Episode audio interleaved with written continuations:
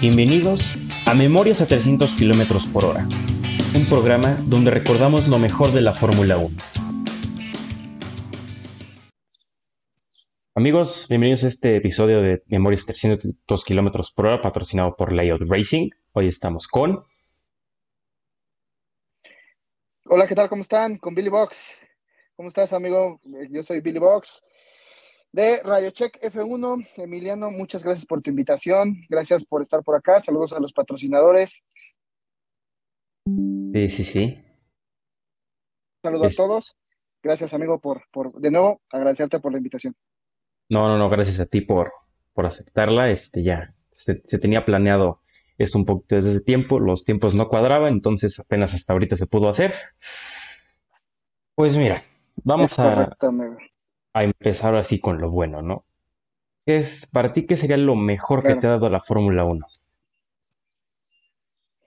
Eh, creo yo que lo mejor que me ha dado la Fórmula 1 es eh, conocer un deporte de, que te hace pensar, te hace dar lo mejor de ti y que me ha dado mucha felicidad personal, eh, soñar y familiar. Órale. Creo que esos, han sido los puntos más, más, divertidos que me da la Fórmula 1, que llevo ya, que serán unos, desde el 90 y... Mi primer, mi primer gran premio fue en el 90 y, 91, creo. Tenía yo, mm, tenía yo como nueve años, más o menos. Ok. No, bien, ocho años, siete, ocho años más o menos. Fui con mi padre al Gran Premio de, de México, a la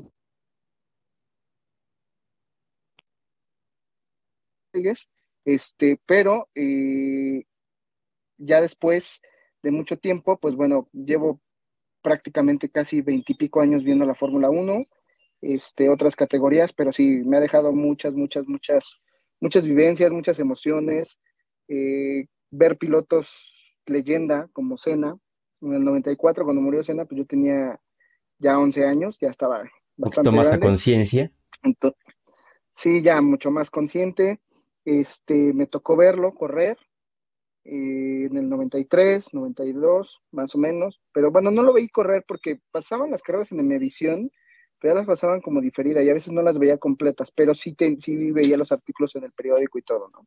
Ok. Y y recuerdo yo que cuando fue lo de Cena, eh, ese sí pasó por Emevisión y, y, demás, ¿no? Digo, estaba el Mundial de Fútbol, recuerdo mucho en esa época. Okay. Este, y casi, casi a nivel, no es lo mismo que estamos viendo ahorita, eh, de, exposición, pero sí se, sí se manejó mucho el tema de Cena, ¿no? Entonces, eh, es mi piloto favorito porque fue el que más vi en esa época junto con Prost, pero a mí Prost nunca me gustó, me gustó más Cena. Te puedo decir que pienso lo mismo. sí, pero, es como que no, no, no, no, me, no me agradaba mucho. No encajaba tanto en mí, en tu forma de pensar, ni en la mía. Sí, creo que, que, muchos dicen que si eliges a Cena no puedes creer a Prost, y es verdad. Exactamente. Entonces es muy difícil. Si eh, unos son, si fans de Prost, conozco gente que son fans de Prost, pero este, pero de escena hay muchísima gente, ¿no? Que, que es fan. Sí, sí, sí. Entonces, hay una anécdota muy, muy, muy padre de mi lado. Eh, el automovilismo siempre ha estado en mi casa, no porque corramos autos, sino porque nos gustan los coches. Claro. Eh, curiosamente, hoy, hoy se cumplen seis años de, de, fallecimiento de mi padre, por eso también para mí la Fórmula 1 y los autos tienen un significado muy especial en mi corazón. Pero yo a mis 16, 15, 16 años más o menos, mi padre compró un Corvette de auto insignia de las 500 millas de Indianápolis, modelo 85, 86. ¡Wow! Entonces siempre ha estado en mi familia el tema del automovilismo. Entonces, te imaginarás, ¿no? Y, ver las carreras ya después, en una época cuando ya estaba la IndyCar, estaba también Adrián Fernández. 1, pero pues, Adrián Fernández, este Mario Domínguez y todo eso, pues tocó ver un poquito, ¿no? Me, me tocó ver también cuando empezó eh, a nivel local el tema de escudería Telmex. Entonces han sido muchos años que he visto pasar. Sí, sí, sí. y cómo ha revolucionado. Sí, sí, sí. Me tocó ver cuando se firmó por primera vez también eh, la categoría de indicar. Es que llegó un momento que, que la Fórmula 1 como lo que está pasando ahorita con, con McLaren, con, perdón, con Mercedes. Eh, yo soy tifosi, ¿no? Yo soy tifosi, ahorita estoy acá con Red Bull porque la verdad estoy emocionado, no por el equipo, sino por, por Checo y apoyando a Checo. Sí, sí, sí. Pero yo soy tifosi, siempre me ha gustado Ferrari, ¿no? Eh, y, y, muchos dicen, es que apoyamos a la Fórmula 1 y, nos gustan casi todos los equipos. Te puedo decir que tengo playeras de casi todos los equipos, gorras de casi todos los equipos. Tengo una gorra que, que es la que más aprecio y ahorita te voy a contar esa anécdota de esa gorra. Hay dos, pero una de ellas es muy, muy, muy, muy, muy bonita. Para mí tiene un significado muy especial. Este, pero, pero cuando,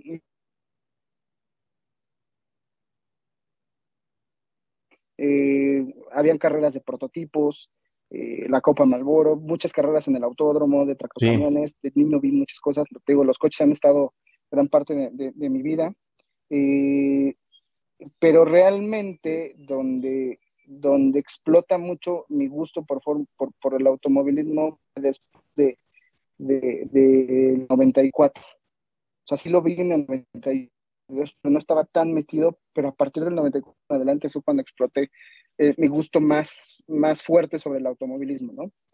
Eh, como niño pues, siempre te gustan los coches.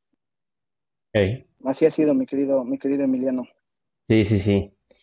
Pues fíjate que tú fuiste al Gran Premio del 92 en el autódromo. Sí, yo tenía nueve años, pero tengo así como muy, muy, muy, muy este, Ok, entonces, para la gente que no sepa, Billy muy probablemente vio el primer podio de Schumacher. Es correcto. Estuve ahí en el primer podio de Schumacher. Estuviste en el primer podio de Schumacher, o sea, no me lo puedo ni imaginar, o sea, pensando, mira ese chavito alemán, su primer podio, felicidades. Casi 12 años después, siete veces campeón del mundo. ¿Cómo? ¿De cuándo acá?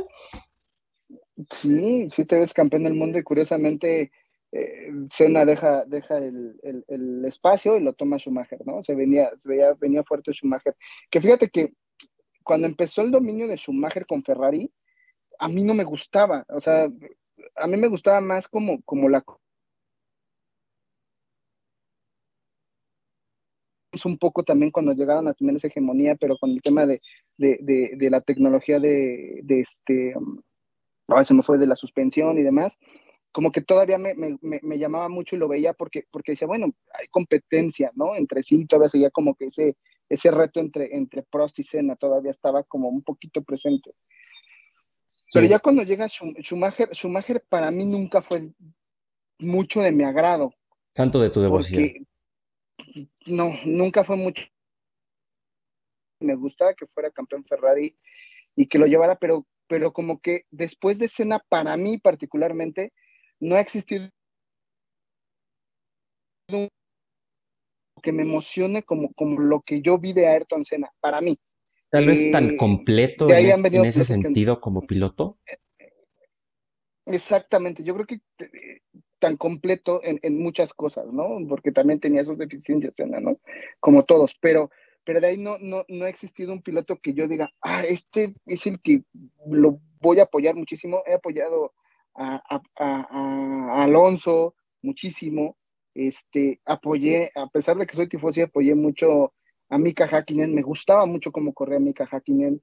Este, me gustaba mucho también cómo corría eh, Juan Pablo Montoya, yéndonos más para acá. Pero en esa época donde Schumacher dominaba muchísimo, me empezó a llamar más por tema mexicano, porque decía, es que hace falta que esté un mexicano, ¿no? Un, piloto como tal en, un equipo. Entonces, como que la Fórmula 1 la veía, pero, pero como que decía, ay, como que ya no me, me molestaba mucho como lo que sucedió con Mercedes. Entonces volteé a ver la IndyCar un poco, un tiempo, ¿no? Que ese, en, ese tiempo era, no era IndyCar, era la serie Kart, eh, donde estaba eh, ya lo mencionamos, ¿no? Eh, Adrián Fernández. Fernández y todos esos, todos esos pilotos de Latinoamérica, y iban creciendo, la verdad, iban haciendo cosas muy buenas, y era más divertido y me emocionaba más, ¿no? Entonces, me volteé a ver mucho la, la, la IndyCar, la serie Card, y después que se, se volvió la Champ Car, y después se fusionaron IndyCar y, y, Card, y, se quedó solamente IndyCar. Ahí fue donde me gustó mucho, me empecé a meter, me empecé a meter más a la, a la IndyCar, digo, sí, sí veía la Fórmula 1, no tan, tan, tan tan constantemente porque pues siempre ganaba Schumacher, ¿no?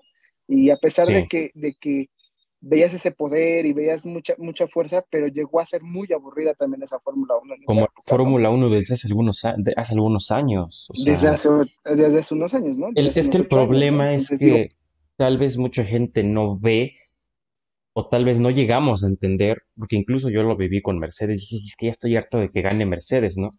Pero te, lo puedo decir que yo he acogido esta filosofía de, de Víctor Abad, de, que dice, es que la Fórmula 1 es de, de periodos, o sea, así, de... O sea, dice, si un equipo va a dominar, va a dominar por un tiempo, como lo hizo Red Bull, como lo hizo Mercedes, este, como lo hizo Ferrari en su momento, como lo hizo Williams en su momento. Es, es un periodo de reinado, se podría llamar. Entonces, claro. Ah, tal vez ahorita ya el reinado de Mercedes acabó, pero puede que empiece uno compartido entre Ferrari y Red Bull actualmente. Pero digo, en su momento el, de, el, dominio que tuvo el, la Ferrari de los 2000 fue impresionante. Hasta que no... Fue muy fuerte. Hasta que no llegó un asturiano de 20 años a, hacer su, su despapalle. Sí, y ahí fue cuando volví a retomar un poco la Fórmula 1 en el 2000, eh, cuando llegó Fernando Alonso con Renault. 2003, 2004 más o menos. Sí, creo que Estaba en conjunto la serie Kart con Adrián Fernández. Este, y, yo fui aquí a, la carrera, a las carreras de, la Champ Car, este, a ver a Adrián Fernández correr, a ver a Paul Tracy, Sebastián Bordet, que corrió también con, con, con, este con Toro Rosso en aquella época, cuando iniciaba Toro Rosso y la, época de Red Bull. Claro. Em, entonces, entra, entra Alonso y es como que recupera un poco, porque en esa época, 2007, pues es la última, la última época, por así decirlo, fuerte de la, de la, de la Champ Car. Se deshace la Champ Car, se une y, se va Adrián Fernández y ya había muchos mexicanos dentro de, del, del corriendo la Champ Car. Seguía viendo la Fórmula 1, pero empezó a llamarme la atención Fernando Alonso y decía, es que por fin llega alguien que le pone algo diferente, ¿no? Un sazón diferente a la Fórmula 1. Este, muchos me dicen, es que no sigo siempre el que es campeón, típicamente, que creo que, solamente lo he hecho con, de la época reciente, vamos a suponer, de las últimas dos, tres décadas que ha sido eh, de Alonso para acá, eh, yo creo que he seguido a Fernando Alonso y he seguido a Nico Rosberg, fuerte, ¿no? Y Nico Rosberg porque me gustaba su carisma, me gustaba su forma como, como corría, toda la, la, diferencia que había con, con, con este con esos pilotos que siempre ganaban todo, ¿no? Y Alonso tenía esa, particularidad, ese, ese, ese punto eh, que, que, hacía diferente y que, y que mataba, ¿no? A los campeones, no, no es que matara a los campeones, sino porque llegaba y plantaba, ¿no? sí, o sea, imponía respeto el, el nano. Exactamente, entonces, exactamente, entonces, este, yo veía, me gustaba ver a, Nano correr, me encanta verlo correr, entonces, es un deleite. ahí fue cuando empecé, es un deleite. Em, ahí empecé otra vez a retomar con más fuerza la Fórmula 1, a partir, digo, ya la había visto hace tiempo, pero la había dejado un poquito por Chamcar, NASCAR, este, y, y de ahí para, para adelante empecé a verlo, ¿no? Empecé a ver la Fórmula 2, cuando ya se hablaba de Checo Pérez, antes de que fuera lo que es hoy. 2009. Porque Checo Pérez, Checo Pérez no es Red Bull. No, no, no, el Checo, Pérez, es, es Sauber, es McLaren, es Force India, es Force India Racing Point, Racing Point y Red Bull.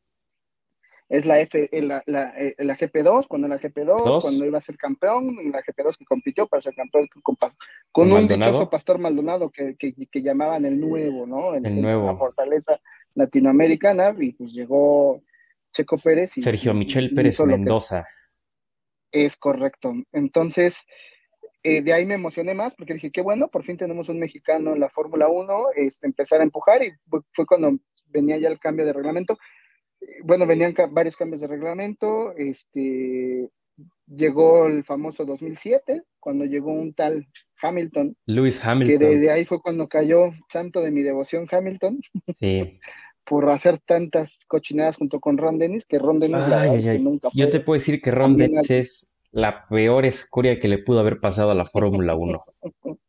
Así es. Yo le tengo un, un asco a ese señor. Digo, ¿por qué? Porque Él fue quien le dijo a Checo, vente, vente a McLaren, vamos a tener un superauto. Y no, le mintieron en todo su bello rostro.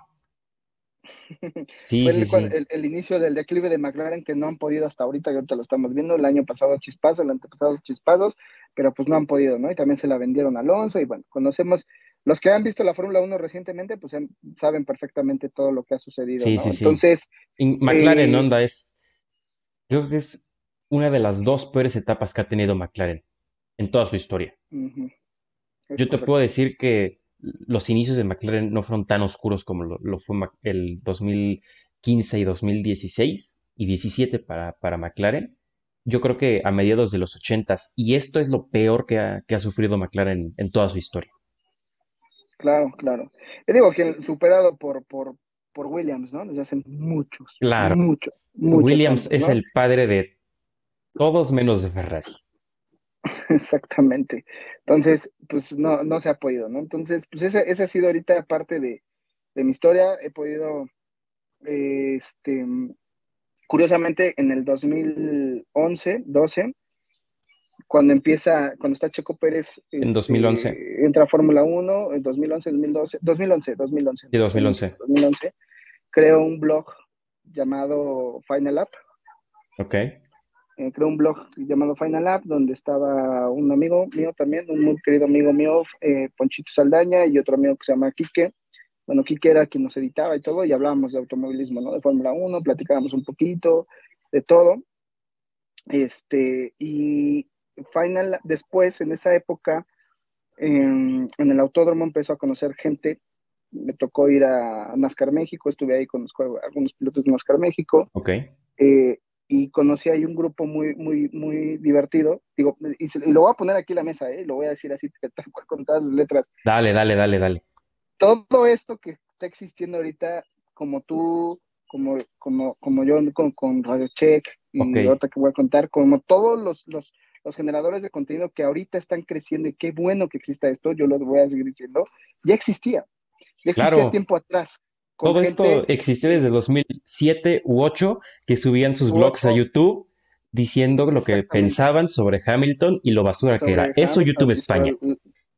Exactamente. Y en México había grupos de Facebook, había un grupo de Facebook muy, muy grande llamado Speed Friends. No sé si lo llegaste a escuchar. Nunca lo llegué a escuchar y no sé si está activo. Supongo que ya no. Sí está activo. Eh, su líder era Juan Carlos Guzmán. Eh, y te voy a platicar esa parte. Ahí éramos, la gran parte era gente ya grande. Sí. gente, sí habían chavos, pero era, eran muchos chavos como de veintitantos a treinta y tantos, cuarentas, cincuentas y pico más o menos, ¿no? Pero era un grupo muy grande, que no nada más era Fórmula 1, sino era... Todo automovilismo en general. WRC, WEC, IMSA, todo. Todo, todo, todo. Pero empieza a tomar mucho auge cuando es este tema de Fórmula 1, ¿no? Entonces me invitan, e, ellos crean junto con otra, otra compañía así pequeña, eh, yo tenía mi blog de Final App, hablaba de, Fórmula 1, hablábamos de, NASCAR, hablábamos de Indy, de, de muchos pasos de Indy y demás, ¿no? Claro. ¿Por qué estoy comentando esto? Porque así fue como surgieron varias ideas hasta donde está Final, está, hasta donde está ahorita Radio Check. Radio Check. Ahorita nos este, cuentas el origen de Radio Check ahorita les cuento el, origen de Radio Check, pero vienen otros orígenes míos atrás, ¿no? Claro, claro. Este, venía el blog en 2011, más o menos, eh, con el auge de Checo, creamos el blog, creo que todavía está, sigue activo, después se desactivó, eh, y estaba Speed Friends, ¿no? Entonces, eh, los conocí en la NASCAR, conocí una chica que se llama Carito Jackson, Carito, si ves este programa, te mando un saludo, amiga, esta, esta niña ha crecido cañón en tema de, de, automovilismo porque estudió periodismo y demás y le gusta mucho la Fórmula 1. Una, chica como de 20, ya debe tener como veintitantos años, saludos Carito. Juan Carlos Guzmán, igual saludos amigo. Este, está Speed Friends y Speed Friends se conecta, crece tanto, tiene muchísimos seguidores, muchísima gente en el grupo, pero crea, se crea un, una especie junto con otras eh, personas que estaban creando apenas no que se, creando apenas, ya existían, pero se estaban empujando la radio por internet. Más o menos. Sí, sí me acuerdo de, que en algún momento, este, viendo por 2012 o 13, se impulsó mucho los proyectos de, igual un podcast pero este en este caso en vivo, como Era vivo, estación de radio. radio por internet. Exactamente, era una estación de radio tal cual, y se crea Speed, Speed, Speed Friends Radio. Y, y me invitan un, un día y después ya me quedo como parte del, del staff, ¿no? Y, Del y de programa. los locutores de ahí, del programa, y hablábamos de todo, hablábamos de todo, de Fórmula 1, de Indy. Entonces ahí fue cuando empecé a conocer más gente del medio, más gente de, de todo esto. Eh, de momento pasa un tema, se- después de dos, dos años más o menos que estuvimos ahí, este, ya no se puede continuar y yo tenía mi nombre, mi blog de Final App, el nombre de Final App, este, y creamos Final App, Radio. este, eh, radio y creamos Final App también en redes sociales y todo. Pero por mi tema de mi trabajo, porque pues, no me dedico a esto, me dedico a otra cosa, Claro. este, no, lo, no, lo empujé, no lo empujé yo, lo empujó otro chavo que se llama Albert, Albert Alcántara, eh, y entre los dos creamos Final App, Final App TV, ¿no? Entonces ya, ya existía un estudio, ya se hacía grabación los viernes, pero yo no podía ir, yo siempre estaba tras bambalinas o mandaba yo algo o demás, ¿no? Pero siempre estuve ahí presente y después este, regreso, como por el 2018 más o menos, eh, y se hablaba del automovilismo mexicano, conocí a pilotos mexicanos, eh, a gente que corre en Copa Noti Auto y demás, ¿no? Sí, sí, estaba, sí. estaba metido ahí junto con ellos. Este, pero por tema de mi trabajo y demás tengo que volver a, a- a- a salir porque era los viernes, ¿no? Entonces yo no podía estar los viernes. Claro. Entonces llegó un acuerdo con Albert y le digo, Albert, pues el nombre tú lo has crecido, tú lo has hecho y fue en la quédatelo. Yo creo que hay gente que quédatelo y, y, y, y- síguele, ¿no? Y si en algún Entonces, momento me sí, necesitas, aquí estoy. No, no hay bronca, que él lo continúe y lo Sí, sí, sí, continúe ha claro. crecido, pero Digo, ellos también- son, son muy locales, ¿no? Hablan de Fórmula 1, hablan de NASCAR, hablan de esto. Pero en ese sí, sí. inter conocimos a una persona que se llama Memo Speed Montero, saludos Memo. Él era eh, conductor de ESPN Radio Las Vegas y Órale, hablaba mucho de, Nas- de NASCAR y de IndyCar, un gran amigo, saludos Memo. claro. Y este Memo, pues creo, Memo eh, nos ayudaba mucho con Indy y demás, ¿no? Justo te voy a contar, ahí, ahí vienen las anécdotas y parte de esa, historia de, de Speed Friends y de Final Lab, puntualmente Final Lab también, eh, y de Speed Friends.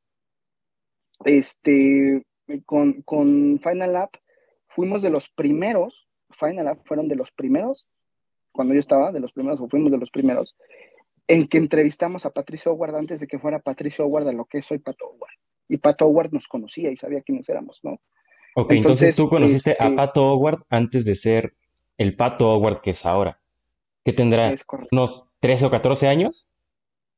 No, tenía, estaba, no recuerdo cuándo- dónde estaba corriendo, pero sí vino a México y lo entrevistamos y tuvimos ahí una entrevista. Tenía, yo creo que Pato tenía como 18, 19 años más o menos. Ya tiene tiempo, no recuerdo más o menos la cantidad. Entonces sería, no sé, hace unos, ay, güey, creo que unos Seis cuatro, años, más o unos seis menos. años más o menos.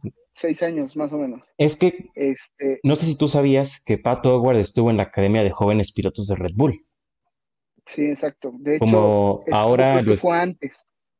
antes de entrar. Sí, porque Red Bull lo manda a la Superfórmula japonesa a competir y como no tiene tan buenos resultados, lo sacan de la academia. Es correcto. Entonces fue antes. Es correcto. Fue un poquito antes, en el Inter un poquito antes. Ok. Pero en esa época, pues ya estábamos, ya nosotros no- a veces nos, nos podemos meter como prensa, nos ayudaban a meter como prensa. Pero, este, en el 2014, con Speed Friends, una amiga que trabaja en Santander Universidad me dice, oye, eh, este va a haber una conferencia de prensa con un piloto de Fórmula 1 de Ferrari.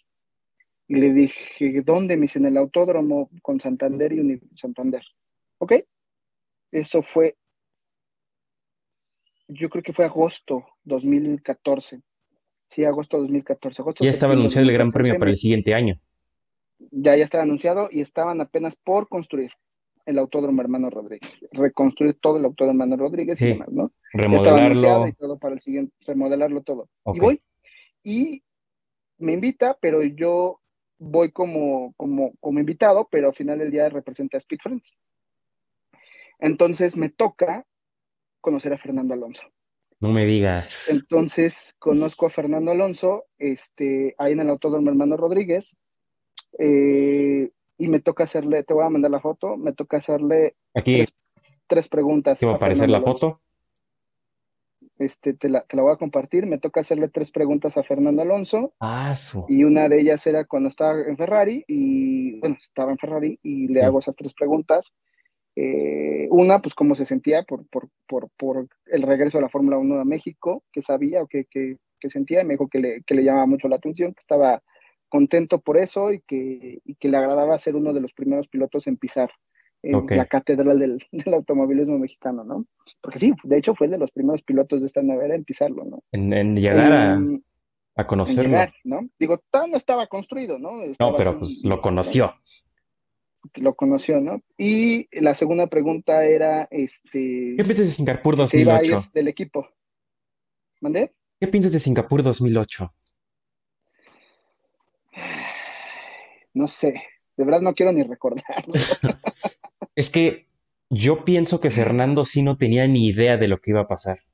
O sea, yo creo que él estaba, no tenía. yo creo que él estaba tan en, en su mente de que vamos a correr, que no tenía ni idea que ni Flavio Briatore ni Pat Simons le habían dicho a Nelson Piquet Jr., oye, si te estrellas para que tu compañero Estrellate. gane, ¿qué te parece? Exacto. Y fíjate, y fíjate que a mí me tocó ver Nelson Piquet Jr., el primer, ojo chavos, esto, esto es muy importante que sepan, A ver, el primer evento de, eh, es que me empiezas a hacer recordar, y por eso tengo, digo, tengo tantos años en esto que, Dale, que- dale, me hay tiempo, hay tiempo. antes, ¿no?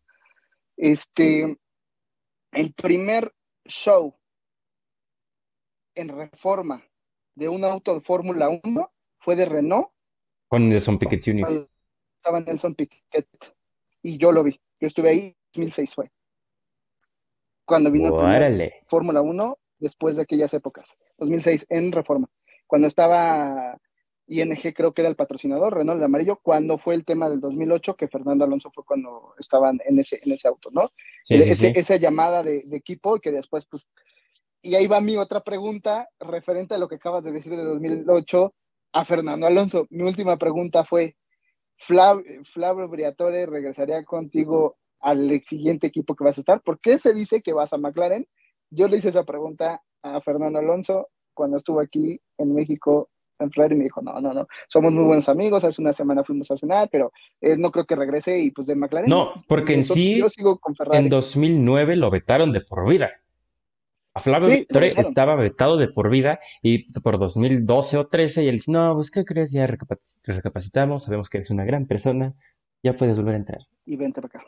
Y ven para acá. Pero esas, esas, esas historias oscuras este, de la Fórmula 1 hay muchísimas. En el podcast, bueno, te lo comentamos, pueden irse a, a unos capítulos donde hemos comentado esas, esas historias oscuras de la Fórmula 1. Sí, sí, sí. Y, y regresando, an- poniendo un paréntesis porque me estoy acordando, este, me tocó ver a Checo correr por primera vez el autódromo Armando Rodríguez en la Fórmula BMW. Órale. Ah, sí es cierto. Porque la, porque ahora que me acuerdo, la Fórmula BMW, aparte de estar en Europa un rato, también tenía fechas en, en, en América, en Estados Unidos y en México tuvo una. No corrieron en México, vinieron a, ajá, en- creo que tuvo una en México, si no mal recuerdo, pero vinieron y, y dieron unas vueltas y yo lo vi. Por ahí debo de tener el boleto porque me regalaron ese boleto. Y era un, un, BMW un Fórmula BMW. O sea, por ahí debo de tener hasta la fotito del boleto. Bueno, el boleto por ahí lo debo tener. Entonces vi a Checo. Esa fue mi primera vez que vi a Checo y dije, wow, este chavo está loco. Y, de- y ya pintaba que decían que iba a ser uno de los pilotos fuertes para, para esa época. Fue como 2007 también, 2008. Voy a buscar el boleto. Entonces, retomando el tema de, de, de ese día de, de Ferrari, este, con Fernando Alonso aquí en México, eh, yo tengo mi camisa, mi playera, mi, mi primer camisa de Ferrari que logré comprarme, este, me la llevé ese día y me acerqué a Fernando, le toco el hombro a Fernando, cuando acaba la conferencia me acerco a él, lo saludo y le digo, soy súper fan tuyo, ¿me podrías firmar mi camisa? Y me firmó mi camisa de Ferrari, Fernando Alonso. Y tengo una foto donde también, te los comparto, donde les- me hacen bullying con esa foto porque dicen, quédate con, qué- quédate con alguien como Billy, mira a Fernando Alonso, ¿no? Entonces, fue mi primer acercamiento a un piloto campeón del, Del mundo. de Fórmula 1 de la máxima categoría y yo siendo fan, ¿no? Entonces, al final ya eres fan, te acercas, le toco el hombro y lo saludo, ¿no? Y también, Esto que te voy a contar, yo no estoy para con- yo no estoy para contarlo ni tú para escucharlo, Pero el papá de mi mejor amiga es muy fan también de la Fórmula Uno Y me estaba Saludos. platicando que, que a él lo invitaron una vez al Gran Premio de Brasil 2002, si no estoy mal. Y lo invitaron al Hospitality de Williams, Uf, porque estaba Juan Pablo Montoya y en este caso Ralf Schumacher. Entonces me cuenta que él traía su gorra de Montoya y lo pasan a desayunar con Ralf Schumacher. Dicen, ah, mira, siéntate aquí. Y ahí estaba el hermano de Schumacher echándose unos huevitos, ¿no? Entonces dice que lo ve con su gorra de Montoya y en inglés dice, em, Where is your cap? Dice, dice, ah, it's from Juan Pablo. Entonces dice, se quita la suya, en la parte de aquí abajo la firma y se la da. Tremendo. Eh, eh, si eso te gustó, te van ahorita varias anécdotas que tengo también. Te voy a contar unas. Sí, o sea, me quedé así de, Entonces, ¿y de cuándo acá le puedes, un piloto de Fórmula 1 te das tu, su gorra firmada? Algo sí, de, te pasa todos los días, ¿no? a- a- a- sí, no te pasa cada 15 días, ¿no? Entonces, pues así fue. O sea, pude, pude hacerle un par de preguntas a Nano, verlo de cerca, este, que te firme. Cuando eres fan de un piloto, pues es wow, ¿no? Que te Sí, firme sí. un piloto de Esta gorra la estoy es, es, guardando es para que Checo bueno. la firme algún día. Te la va a firmar. Yo también tengo una firmada por Checo y también va a ser anécdota. Entonces, este, pues así fue, ahí estuve. Este, me tocó ver a, Nano, me tocó ver a varios reporteros, a Chacho López, a varios de ahí, ¿no? Que estaban en ese, en ese entonces. También eh, tengo una foto con, con el manager que llevó toda la este eh, liderazgo de la remodelación del Autódromo Hermano Rodríguez. Este, tengo también foto con él, no recuerdo su nombre, se me fue su nombre, pero también ahí tengo foto con él, ¿no? Entonces esa fue de los primeros acercamientos previo al Gran Premio de México que tuve, ¿no? Y ya llegando como por novi, no, septiembre, igual un año después, Ok. eh, estando con Speed Friends, nos invitan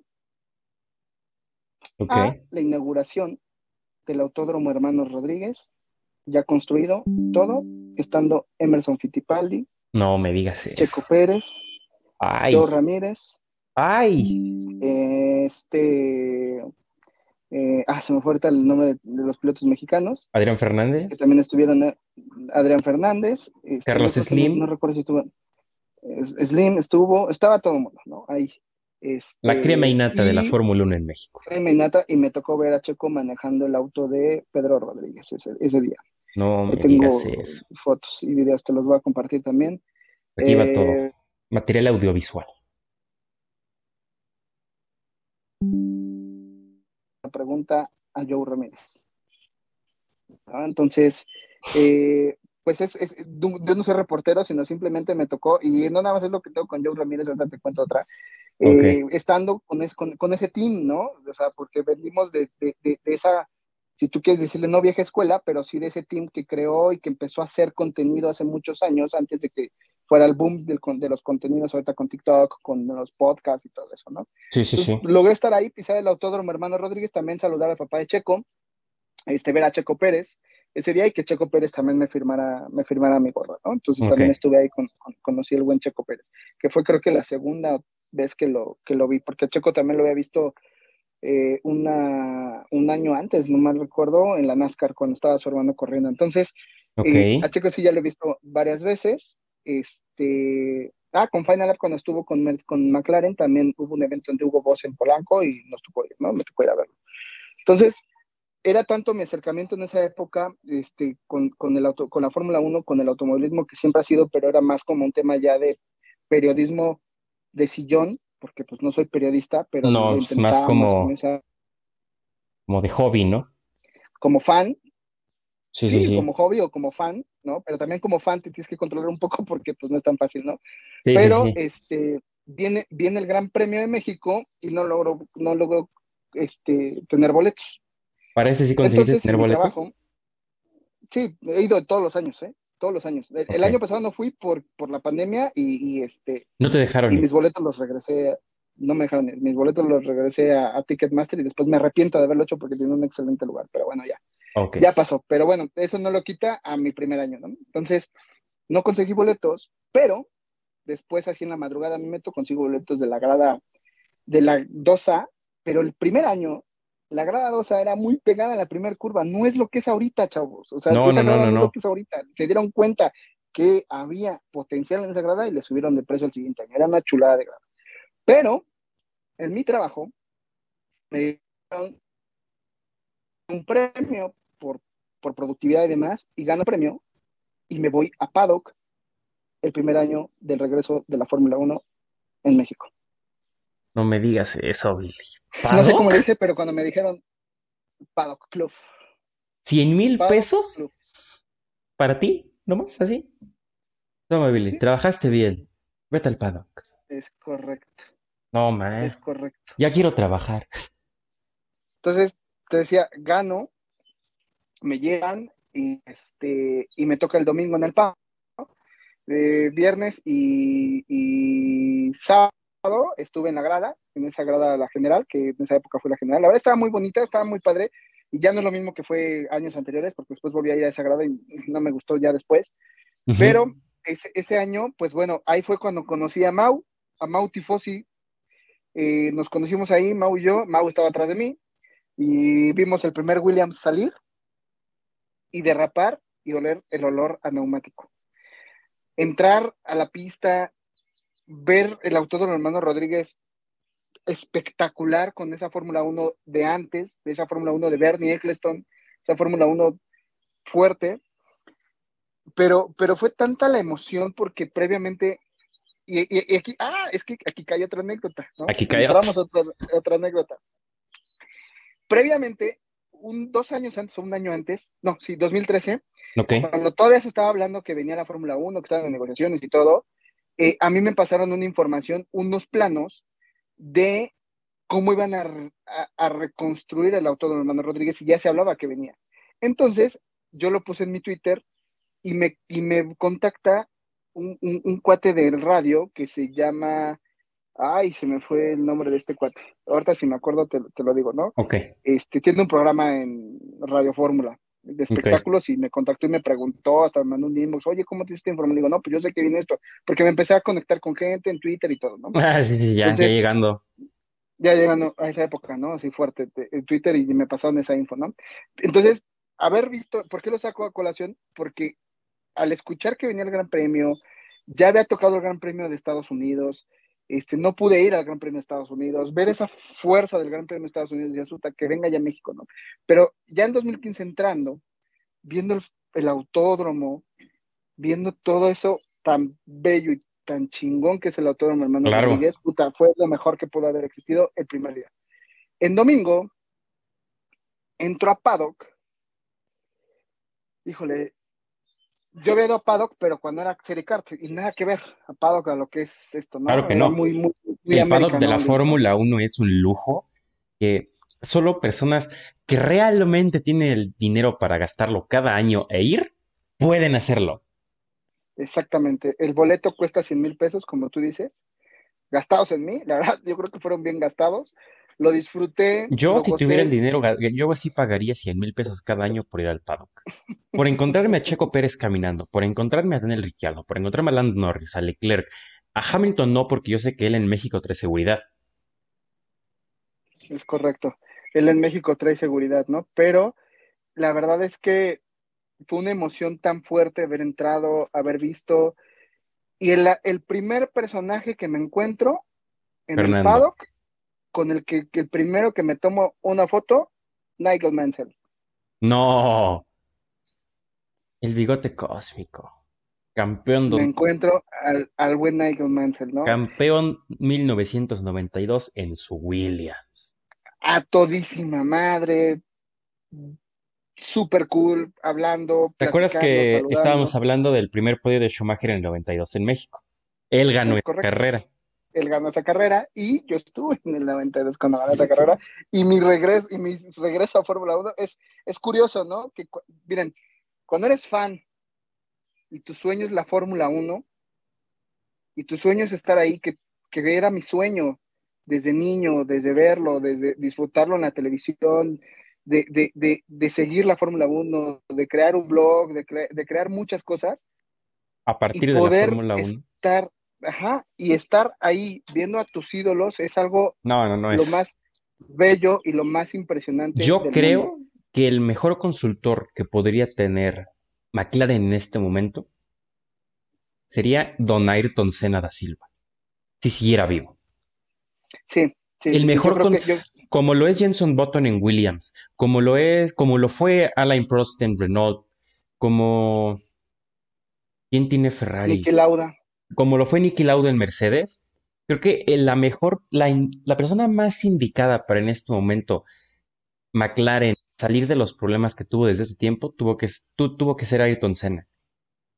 Completamente de acuerdo, amigo. Hashtag completamente de acuerdo. La neta es que sí. Y, y ver a tus ídolos, ver todo eso, ver el paddock, ver la comida deliciosa, la gente, este, bajar. Al, cerveza gratis. Al, cerveza gratis, bebida gratis. Todo gratis. Fútbol, revistas. Eh, eh, tengo dos revistas muy padres, un como anecdotario, como, como fotograma, por así, no recuerdo cuál es el nombre, así más o menos, de, de, de temporadas pasadas de Fórmula 1, puras imágenes impresionantes. O sea, tengo muchas fotos que, que, tengo ahí de, de, de, todo lo que viví ese día. La casa de Billy es casa de Fórmula 1. sí, sí, la verdad es que estoy tratando de construir acá como, como un pequeño un estudio así para un estudio para poner todo, todo lo que tengo. Fíjate, y ahora es este mi tiempo de, de, mi anuncio, cómprale las pistas a, a Layout Racing. Claro. No necesitas, ahora sí, Add Time, no necesitas taladrar ni nada. Las pegas y se acabó. Ah, pues pásame la página para irles a comprar una En- pista. ¿Quién, perdón? Este Layout Racing, eh, te Layout paso Racing. en, te paso el Instagram. Eso sí, a partir de la segunda semana de abril va a empezar a a hacer este pedidos. Pero sí, cómprales y de todas las pistas, la que quieras. vamos por ellas, vamos por ellas. Corre No, sí, pues. creo que sí voy a, voy, a- voy a comprar un par de pistas que tengo ahí pensado a, a hacer. Ah, entonces te decía, pues, ver ahí a todos, me tomé foto con Esteban Gutiérrez, me tomé foto con David Kotler, No, tomé foto, este, con Jenson Button, este, foto, tengo ahí varias fotos, ¿no? Que con- pero voy a dejar la mejor anécdota al final. Una de las cosas donde sí lloré, te lo digo sí lloré por- porque soy fan, al final del día soy fan, soy fan empedernido de Fórmula 1, fue estar a un lado del podio de ganadores. ver- no. Perfectamente cuando sube Rosberg, cuando sube Sube Bottas, Ham- cuando sube Hamilton. Hamilton y estar ahí escuchando el himno que tantas veces hemos escuchado alemán, pero escucharlo y verlo ahí después de verlo por televisión Tantas, tantas un- veces. tantas veces y la verdad es un monstruo ver el Foro Sol tan lleno, es una sensación que de verdad la pienso y la recuerdo y se me enchina la piel, es bellísimo esa, estar ahí, conocer, ver la diferencia, ver a los pilotos, hacer el pit wall ahí dentro de toda, de- eh, previo a la carrera, ver cómo Yo ensayan. te puedo decir que yo le agarré tanto, tanto cariño al himno alemán en 2000, en la, en la 2010 a 2013, Sí, sí. porque Y- y- pues, apoyando a Red Bull desde siempre, y qué mejor que escuchar el himno alemán cada semana, junto con el austriaco, claro. supuesto. Sí, sí, sí, claro. Y, y, y bueno, en esa época, pues Red Bull para mí no era como, como, como mi, mi, mi, equipo favorito. Digo, nunca ha sido mi equipo favorito. No, pues no. Eh, Me gusta, me, me, me, me, me cae bien el, el Red Bull ahorita porque tiene a Checo, después no sé. pero, pero digo, traigo los colores ahorita por, por apoyo a Checo, pero este fue una experiencia muy bonita, muy, muy enriquecedora, ver todo, ver, ver, ver la Fórmula 1 desde otro punto de vista. Es muy padre estar en paddock, sí, sí es muy padre, pero creo yo que estar con la gente en la grada, disfrutar y todo, no lo cambio Por por nada. volver a estar en paddock, ¿no? En paddock, Fíjate que mucha gente no sabía, ahora te lo voy a decir, eh, perdón, no sé perdón, si, no sé si tú viste el episodio que hice con Fer. sí, El- ella me dijo, estábamos platicando que cuando fue al, al Gran Premio, había un güey eh, atrás gritando de ella que le pasa que viene el güey de la cerveza y dice, y dice, le estaba diciendo a Poncharoli que ya cállese. Dice, y al final me, me terminó invitando mis, ¿saben mi, lo que yo iba a tomar? Y eso es lo bonito, estar conviviendo con la gente. Sí, y, y te voy a ser muy honesto, en esa época, ya cuando regresó la Fórmula Uno fue tanto el auge y el punch, porque regresó la Fórmula Uno por Checo y todo, pero mucha gente no sabe, no sabe del deporte, y qué bueno que, que existen estos espacios para que sepan del deporte, y yo haber aprendido también, digo, eh, con los años he ido aprendiendo mucho, sigo aprendiendo mucho del deporte, eh, no me considero un experto, pero sí conozco bastante de muchos años, Claro, y, y haber vivido y haber, haber, eh, haber visto eso es, es lo mejor, ¿no? Entonces, desde ahí he ido todos, todos los años, bueno, excepción del pasado, la verdad es que sí me duele porque hubiera, rompí mi, mi, mi récord. El siguiente año vuelvo a ir a la Fórmula Uno y me toca en la zona del estadio. ok, Y ahí viene una de las anécdotas más bonitas que he tenido en mi vida. Eh, la última es para los fans, pero esto es muy personal. ok. Por eso Mira, que para mí la eh, Fórmula Uno es muy esa personal. es este, para eso es este, esta parte del, del podcast, encontrar como la manera más personal del- de la persona. Exacto. Y más cuando el deporte te gusta. Sí, En más el cuando, 2014, sí, exacto, cuando más te gusta. En el 2014 fue el primer, eh, ay, se me fue el nombre que hacen, el Fan Fest, el F1 Fan Fest, el primero que hacen, Fanson, perdón, el F1 Fanson. Saludos a los de hace publicidad. sí, Este, conozco ahí a, a- a los buenos amigos de, de- de ahí. Ese año fui con Damián, saludos Damián, no, sí, sí, sí, con Poncharoli, y fue dos años antes de que falleciera mi papá. Yo en esa época apoyaba mucho a Nico Rosberg. Eh, Me gustaba la forma de pilotar de todo Nico. Y venían, eran los primeros pues, souvenirs, ¿no? Que llegaban gorras, que llegaban playeras, fueron la- la- las primeras que llegaban que podías comprar en un evento especial de Fórmula 1. sí, Era mi papá, y, y mi papá me dice, oye, yo estaba entre una de Ferrari y estaba la de Rosberg de, de Mercedes. Me dice, no, cómprate la, la de Mercedes, se ve muy bonita. Me dice, creo que es el piloto que al que estás apoyando. Y le dije, sí, es el piloto que estoy apoyando. La compré y todo, este, pero mi papá la escogió, esa gorra. En el 2016, estoy en la zona del estadio, ya ves que hacen el tour sí, sí, por sí, toda la pista, se bajan en la zona del estadio Rosberg, Checo y Hamilton. Están firmando gorras y aventando. Me bajo, bajo las escaleras, me acerco a la grada, a la orilla de la grada, me quito la gorra, traía la gorra de Rosberg, me la quito, se la enseño a Rosberg y, y le digo, y Rosberg la voltea a ver y me dice, no. Le dije, y- y- o sea, Rosberg como que volteó para ver la, ver la gorra para ver si decía Lewis Hamilton. Le dije, no es de Hamilton, yo soy tu fan. ¿Me la firmas? Se acerca y me firma mi gorra, Nico Rosberg, que dos años antes mi papá me había escogido eh, en el primer evento de Fórmula 1 oficial, entre comillas, que, ujú, que, que, que se hizo en México con este boom de regreso, ¿no? Entonces, para mí wow. esta es, Esa gorra es vale la gorra. es la gorra, y, y la firma de Nico, y ese año fue campeón. Eh, ese mismo año fallece mi papá, en el 2016.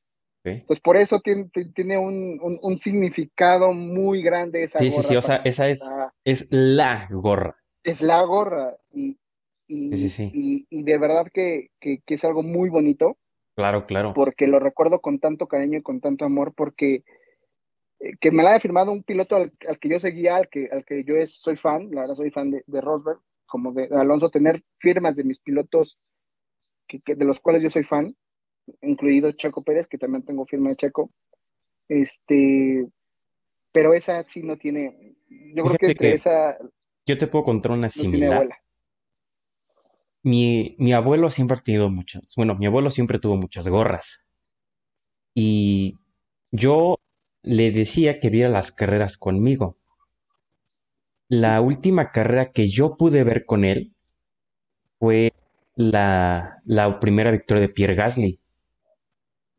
Uf, Fue un carrerón en Monza y él me regaló la gorra de Sebastian Vettel cuando fue campeón del mundo por primera vez. Wow, la del número uno, ¿no? La que traía aquí el, el número uno y traía Vettel y los bordes en dorado, En esa me la regaló.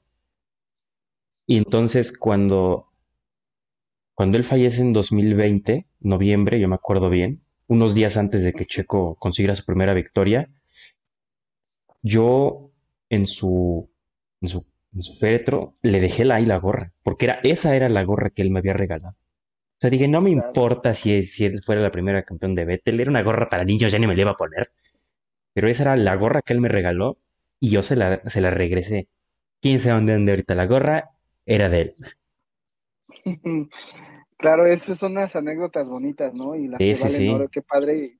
Y, y te aseguro que lo ha de haber disfrutado mucho que se le hayas No, no, regresado. no, cuando, Y cuando ganó Gasly estábamos así de, ¿cuándo? esa Y carrera de hasta me dijo, y hasta él me dijo, ¿te acuerdas cuando Vettel ganó en 2008 ahí? Le dije, ¿cómo no me voy a acordar? Si yo soy más vetelista que el mismo Vettel. Hay otro, Jorge Rosas también es betelista. Sí, claro, Son porque a los únicos dos betelistas que conozco fuertes. yo a Vettel eh, lo amo. Yo te puedo decir que, Sí, te tocó. que está Checo y luego Vettel. Sí, te tocó, te tocó lo- la, la época dorada de Vettel cuando Sí, me, me tocó este, el prime de Vettel, o sea, me tocó la mejor versión que vas a poder ver de, Sebastian Vettel. Yo creo que ese 2011 ha sido la mejor que ha tenido, la mejor. Sí, porque no creo que regrese a tener esa, ese, ese poder. A mí me des... nunca he sido fan de Vettel, pero este, después de verlo en Ferrari y, y cómo se cayó, digo, no, para mí no. No sé, es Yo, que, yo siempre he dicho, yo siempre he dicho, para mí, un piloto que puede correr con un auto inferior, no ganar la carrera, porque ya ahorita en esta época es muy difícil, claro, pero hacer una buena carrera, salir adelante y dejarlo en una muy buena posición, déjalo tú tercer, segundo lugar, para mí es campeón del mundo, o sea, siendo un campeón del mundo y, y llevarlo, para mí es un piloto de leyenda. fíjate que te puedo decir la misma comparación con Vettel en 2008, porque en el 2008 no sucedió lo mismo que sucede con Gasly en 2020. Gasly, como muchos ya lo hemos dicho y como lo voy a recalcar siempre, Gasly estuvo en el momento indicado, en el lugar indicado.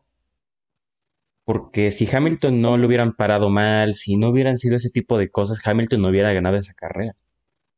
Sí, Ahora, claro, son, circun- en este son caso, se- circunstancias que sí, sí, pasan sí. dentro de la pista, ¿no? En este caso, Sebastián Vettel pone un toro rosso en la pole y la lidera toda la carrera, o la mayor parte de esta.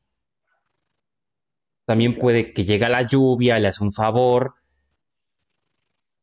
pero oye, Sebastián Vettel ganó su primera carrera con un carro inferior desde la pole. ¿Me estás diciendo? Muchos dicen, es que, hay- claro. es que, hay es que no hay punto de comparación. Claro que lo hay. Te puedo decir que Checo ganó su primera carrera por suerte, porque si no hubiera quedado suerte. tercero, porque estuvo en el lugar indicado en el momento indicado. Lo mismo le pasó a Ocon en Claro. 2021. Tal vez lo mismo le pasó a, a Checo otra vez en Azerbaiyán en 2021. ¿A quién más? A Max Verstappen también. Su primera victoria llegó por mera suerte, porque si Rosberg no se hubiera chocado con Hamilton o Hamilton no hubiera chocado a Rosberg, no hubiera ganado. Tal vez sí, Verstappen ha demostrado que tiene mucho talento y por eso Red Bull lo firmó hasta 2028 por una millonada. Pero muchas veces no hemos visto lo que los pilotos que nosotros ya les llamamos los viejos, o los que ya tienen bastante tiempo aquí, han hecho. Claro. Y, y, y va a ser muy difícil, ¿no? Volver a tener un piloto. Yo ahorita, honestamente, eh, Hamilton para mí, sí, estadísticamente es un pilotazo, este, Claro, estadísticamente rompió todos los récords, pero no es un, para mí no es un piloto completo, para mí, mm, para mí ¿no? Y tampoco. muchos fans, muchos fans apoyan a, a- a Hamilton, ¿no? Sí, sí, sí. Entre ellas Fer, es, es, es fan de Hamilton, Yo te puedo pero a mí nunca, que Hamilton no es un piloto, como, como ya lo hemos dicho, tan completo. No tiene tantas, digo, en su, su ritmo de clasificación es bastante bueno, su ritmo de carrera a veces deja mucho que desear. Eh, En la lluvia también a veces comete demasiados errores.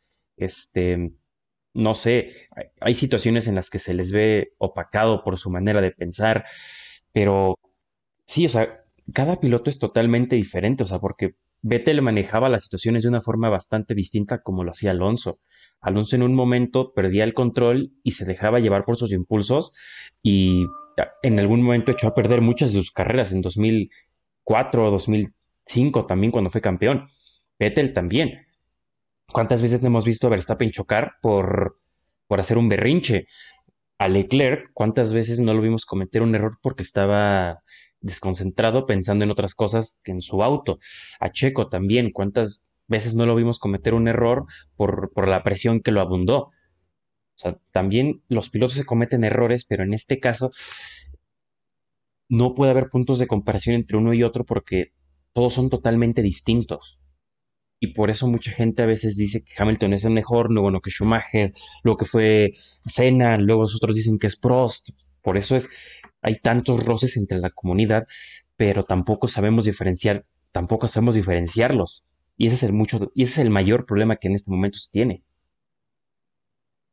Sí, es muy difícil diferenciarlo. Todos los pilotos cometen errores, ¿no? Pero, y hay pilotos muy completos, hay pilotos que no son tan completos, o sea, todo, al final ya son seres humanos corriendo con unas bestias y unas máquinas impresionantes, pero, pero sí, para mí Hamilton nunca va a ser santo de mi devoción, desde lo que hizo en McLaren, presionando ahí para que, para que Para que Alonso al- saliera. a- Alonso, Alonso saliera, este, quería ser siempre el número uno, siempre ha sido un piloto que se queja de todo, este, se queja Tal vez yo lo diría bastante problemático en algún momento. Es un piloto problemático, es un piloto problemático y, y- y, pues hay muchos fans que lo van a defender, hay muchos fans que se subieron por Mercedes, pero aquí hay algo muy importante de la Fórmula Uno.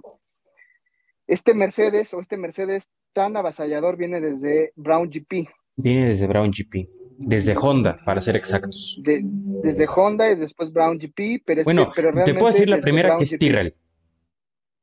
Sí, Tyrrell, pero, pero realmente toda la evolución de lo que es ahorita o lo que fue Mercedes es desde Brown GP, ¿vale? Sí, Mercedes compra Brown GP porque Brown GP ya venía evolucionando muchas cosas de interiores del motor, ¿vale? Y del motor híbrido ya lo trabajó desde años antes que muchos equipos, por eso fue tan avasallador, ¿vale? Hay muchas historias de por medio, de que, de que la FIA le pasó información técnica años previos y demás, pero aquí hay un punto muy importante. ¿Recuerdan el campeonato, el campeonato, el triunfo de Pastor Maldonado en España? 2012, sí. ¿Quién estaba como asesor técnico, si no mal recuerdo, en Williams? Ay, Otto Wolf. Ese año utilizaron unas piezas que, iban, que estaban desarrollando. Por eso fue tan veloz ese coche. Todo Sí, me acuerdo, porque incluso en 2012 eh, a Williams le detectaron una falla, o bueno, algo irregular en el alerón delantero. Es correcto. Todo venía, ya se estaba armando ese auto tan poderoso. Por eso Niki Lauda dijo, el único piloto que quiero para que, que es veloz y demás, que puede competir en este auto, cuando se fue Michael Schumacher, Es Lewis Hamilton. Hamilton. Ese auto se preparó de, de años antes. Por eso, para mí, Mercedes fue avasallador. Sí, me gustaba cómo manejaba Rosberg. Yo creo que a Rosberg le debieron haber dado chance de, de, de estar más tiempo o de que él realmente fuera el campeón por ser alemán, equipo alemán, lo que tú quieras. Pero también ese coche, ¿quién es, quién, quién es uno de los pilotos que se sentaba de las últimas eras o de la última década, década o de la última hegemonía tan fuerte en la Fórmula 1? Ferrari. ¿Quién estuvo en ese Mercedes desarrollándolo de punta cola? Michael Schumacher. No, Billy, tú sí te estás armando unas. Oye, ya ni yo. Porque algo así traigo. Es más, yo en estas nuevas regulaciones, yo pienso que Ferrari, la FIA y la Fórmula 1 se pusieron de acuerdo para, oye, tenemos que traer otra vez a Ferrari al juego. ¿Cómo le vamos a hacer? Regulaciones que te beneficien a ti. Trabajaban en el motor, ¿no? Recordemos también que. Estefano, que Estefano Mecali, que este, ay, se me fue el nombre ahorita, lo confundí con ¿Matías Estefano, Binotto? Matías Binotto, perdón, Matías Binotto trabajó, se fue al, estuvo un rato el año pasado en, en, en Ferrari. Digo, puede ser, siempre ha sido así, o sea, siempre ha sido así. Ahorita todo el mundo se rasga las, las medias y las venas diciendo, es que no, es que siempre ha sido así, siempre va a haber un equipo, Williams con la suspensión, McLaren con esto. Siempre va a haber un equipo que revolucione, Brown GP con su doble difusor, Red Bull con su, difusor soplado. doble difusor que después instalaron y empezaron a evolucionar en el, en, en, el, en el Mercedes que conocimos en el 2015 y 2014. O sea, ese Mercedes viene trabajando desde hace muchos años, ¿vale? Ahorita no es porque lo haya hecho Hamilton, fue un coche hecho para Hamilton.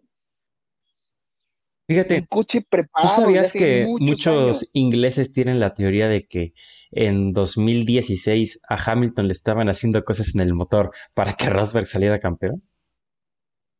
O sea, estaban, no sé, que moviéndole la tuerquita de más para que... Sí, sí.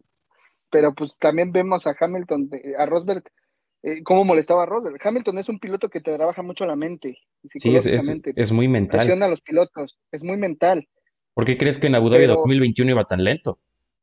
Exacto, porque, porque estaba trabajando mentalmente, siempre lo ha hecho, ¿no? Y, y Betel lo hizo en un momento, pero Betel no tiene ese, ese, ese don. Yo siento que a, a, Betel le hace falta ese, ese, esa diferencia que tiene, y aquí lo estamos viendo. O sea, estamos viendo a un Sebastián Vettel que no ha podido desde que salió de Red Bull, no pudo en Ferrari, no está, no puede ahorita con Aston Martin. Yo creo que tiene. Ahí es donde yo digo, ¿dónde está ese piloto con ese don de acomodar y de hacer que el equipo trabaje en conjunto con él? No lo hay. No, yo pienso que hay. No lo hay. Una, una parte en la que nunca realmente se sintió cómodo en ningún lado. Porque, ¿quién mejor dicho que nunca vas a dormir mejor como en tu casa? Y la casa de Sebastián Vettel es Red Bull.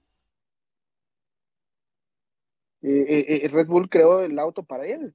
En esa claro. época eran los autos. ¿Tú crees que le importaba mucho a Mark Webber? Claro que no. No, no, ese Multi 21 de aquella época y Mark Webber. Bueno, es que en sí el Multi 21, bueno, ahora sí, mucha, mucha gente está este, este, confundida hasta el día de hoy. El Multi 21 se trataba de que el carro, el segundo piloto, se quedara delante del primer piloto. Por eso 21.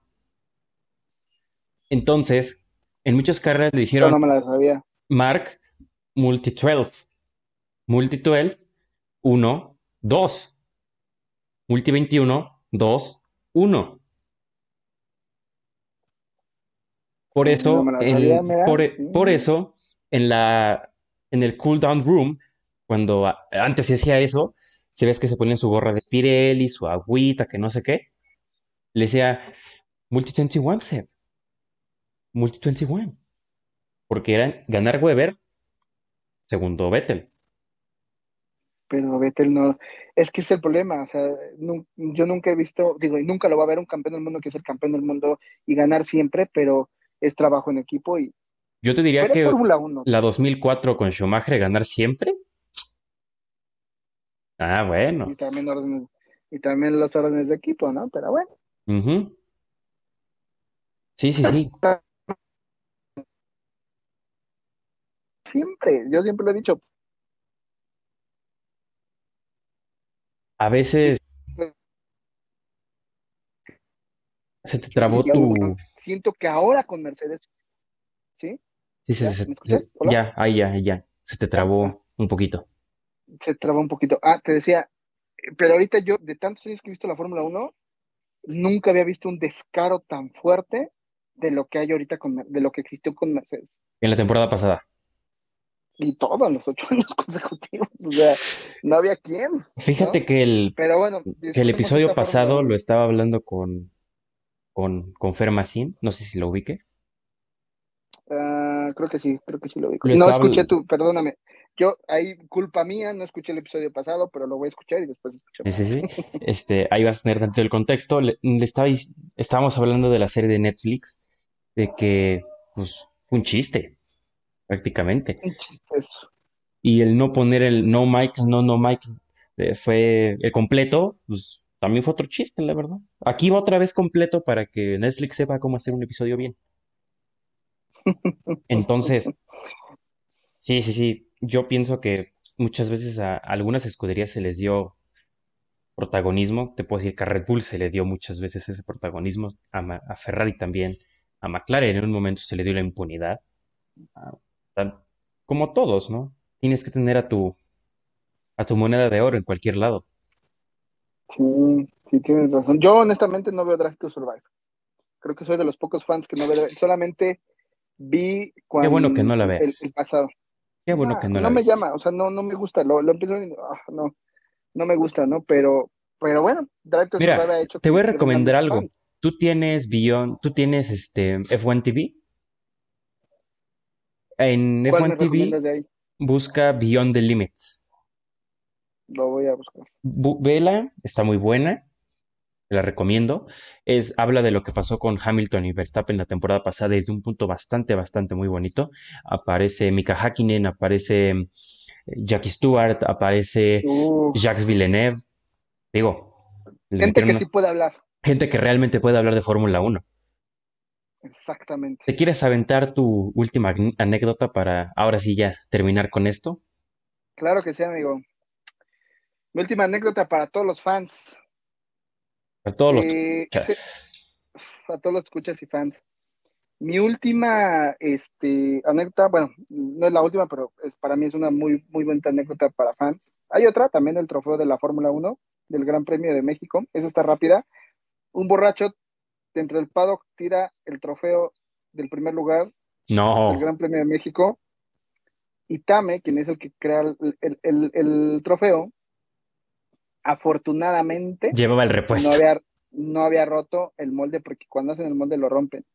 Y previamente, antes de llegar a este, entregar los trofeos para el ganador del, gran- del primer Gran Premio, este, llegaron y, y pasaron por una reja el trofeo del, cam- del campeón de, de la carrera de ese año, ¿no? El Gran Premio de México. Pero bueno, mi anécdota es con el señor Joe Ramírez.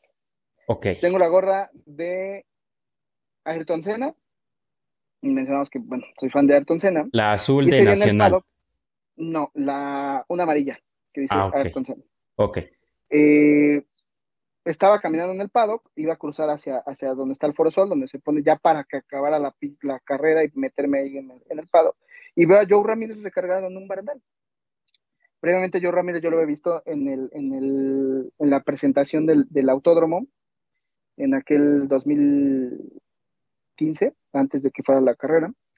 Eh, me acerco y le digo, Joe, y me voltea así, hola, ¿cómo estás, Joe? Este, soy Billy, este, soy muy fan, tengo tu libro, lo he leído dos veces, es una chulada de libro. Quien no, quien no haya leído el, el libro de Joe Ramírez, realmente no es fan de Fórmula 1. Así te lo digo. Joe puedo Ramírez fue decir amigo de que, que entonces no soy fan de. Fórmula 1 porque no lo he leído. Lee el libro, Ok. no, no de fan de Fórmula 1, más bien de la historia De automovilismo del mexicano. motor del automovilismo mexicano. Lean el libro de Joaquín Ramírez, Joe Ramírez. Ok. Si no saben quién es Joe Ramírez, Joe Ramírez fue el jefe de mecánicos en la época dorada de McLaren, Senna, Prost. ¿Y por qué va con esto? Le digo Joe, oye Joe, para mí sería un honor, soy fan de Alonso, digo, perdón, soy fan de, de, de Ayrton Senna, aquí está mi gorra, pero para mí sería un honor que me firmaras la gorra. Claro que sí, y me la firma. Ya Me que firma, Ayrton no pudo. Ayrton no pudo, ¿no? Pero imagínate, tener una gorra firmada por Joe Ramírez, jefe de mecánicos en la época dorada de Senna y Prost, es una chulada. Sí, y le pregunto, oye, Joe, tengo una duda. En ese Japón noven- 90, 90. no, eh, 89, 90, cuando choca Prost contra Senna, ¿qué les dijiste? ¿Platicaste con ellos? Me dijo, sí. Yo hablé con, con Prost y le dije en Eres el un aeropuerto, pendejo. oye Prost, tú tenías para ganar, no debiste haberte bajado. Y él me dijo que Prost era quien debió haberse llevado ese campeonato. Si no se hubiera bajado el carro, no estaba lesionado el carro, no tenía problemas el carro y pudo haber ganado la carrera, pero se bajó porque estaba enojado.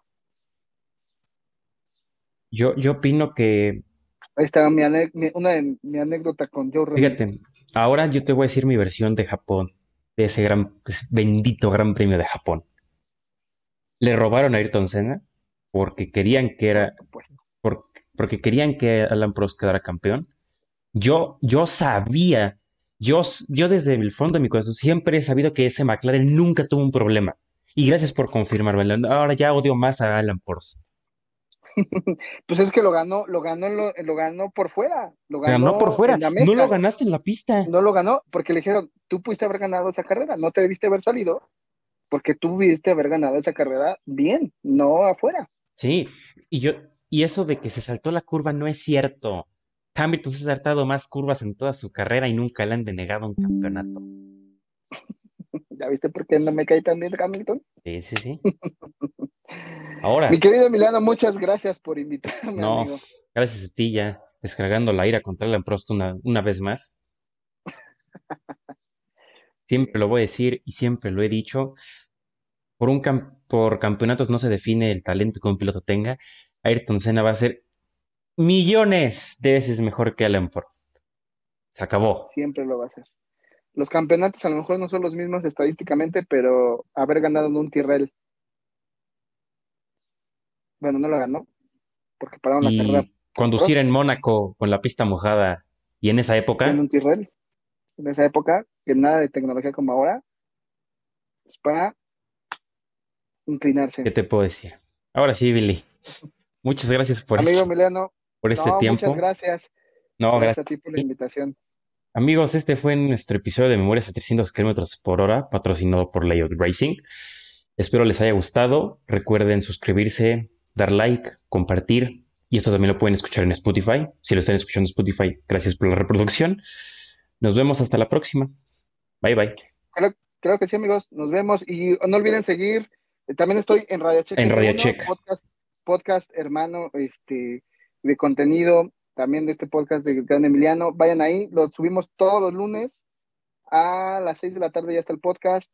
Un podcast de amigos, para amigos, entretenido, con Poncharoli, Mau, Fer. Vayan para allá. Radio Check F1. Faltó contar esa historia de cómo surgió Radio Check. Pero luego la platicamos. Luego la Un platicaremos. abrazo a todos. Bye bye.